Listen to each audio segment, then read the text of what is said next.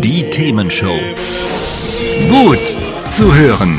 Gegen Langeweile. Herzlich willkommen beim Themenshow Podcast. Habt ihr uns schon abonniert? Wenn nicht, wird's Zeit. Ihr findet unseren Podcast auf podcast.themen-show.de. Und jetzt viel Spaß mit unserem heutigen Thema, das direkt aus unserer Radioshow stammt. Das ist die Themenshow mit Luna und Christoph. Und In den ersten Bundesländern gehen die großen Sommerferien zu Ende. Bei uns zum Glück noch nicht. Das bedeutet, Jugendliche, Kinder, aber vor allem viele Erstklässler machen sich jetzt wieder auf den Schulweg. Gerade früh morgens und mittags, wenn die Schule aus ist, steigt dabei das Unfallrisiko. Unser Kollege Dirk Freitag hat sich dazu für uns informiert. Hallo Dirk. Hallo. Dirk, was können Eltern und Kinder tun, damit der Schulweg sicher abläuft? Also ich würde auf jeden Fall gerade mit kleineren Kindern und Erstklässlern die Route vorab gemeinsam planen und mehrfach ablaufen bzw. abfahren. Und das am besten zu den Zeiten, zu denen die Schule beginnt und endet, einfach um den Verkehr zu dieser Zeit wesentlich besser einschätzen zu können. Der kürzeste Weg ist dabei nicht immer der beste. Ich würde lieber einen kleinen Umweg in Kauf nehmen, wenn dadurch die Wege weniger befahren sind oder mehr Ampeln, Zebrastreifen und so weiter auf der Strecke liegen. Und dann geht es um die Basics, die das Kind lernen sollte. Also immer Abstand zum Bordstein und fließenden Verkehr halten. An einem Übergang, auch wenn man grün hat, immer den Blickkontakt mit den Autofahrern suchen und erst dann die Straße überqueren. Luna, du gehst ja auch noch zur Schule. Wie sicher ist denn dein Schulweg? Der Schulweg ist sehr, sehr sicher, weil ich nur einmal bei einer Ampel über die Straße muss. Manchmal ist es etwas voller, weil die Fahrradfahrer zu zwei benachbarten Schulen fahren.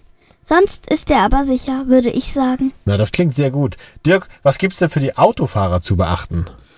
Die müssen jetzt besonders vorsichtig und aufmerksam unterwegs sein. Gerade in verkehrsberuhigten Zonen, wie etwa vor Kindergärten und Schulen, gilt es, immer beide Straßenseiten im Auge zu behalten und stets bremsbereit zu sein. Hinzu kommt, gerade kleine Kinder kennen nicht immer alle Verkehrsregeln. Autofahrer müssen deshalb ein Stück weit mitdenken. Ich hoffe für Kinder und Autofahrer, dass nichts passiert, aber wenn doch, wird das dann geregelt? Wenn ein deliktfähiges Kind für einen Unfall verantwortlich gemacht wird, muss es auch für die Schadensersatzansprüche des Opfers aufkommen.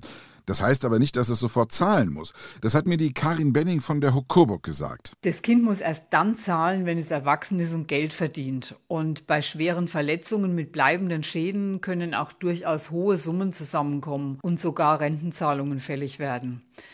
Haben die Eltern im Zuge des Unfalls etwas falsch gemacht, also sprich haben sie ihre Aufsichtspflicht verletzt, dann können auch sie eventuell zur Kasse gebeten werden. Und das heißt einmal mehr, kleine Erinnerung, falls ihr es noch nicht gemacht habt, es ist immer eine gute Idee, eine Haftpflichtversicherung zu haben, nur für den Fall der Fälle.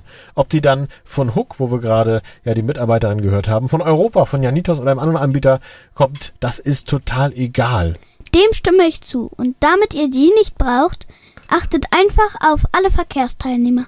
So kommen wir alle sicher zur Schule oder zur Arbeit. Dem ist nichts hinzuzufügen und deshalb haben wir jetzt noch gute Musik für euch. Materia mit Lila Wolken. Hat's euch gefallen? Sagt's weiter. Habt ihr Feedback? Sagt es uns. Studio at themen-show.de oder per WhatsApp 040 52 11 01 52. Mehr Podcasts von uns gibt's unter podcast.themen-show.de. Themenshow.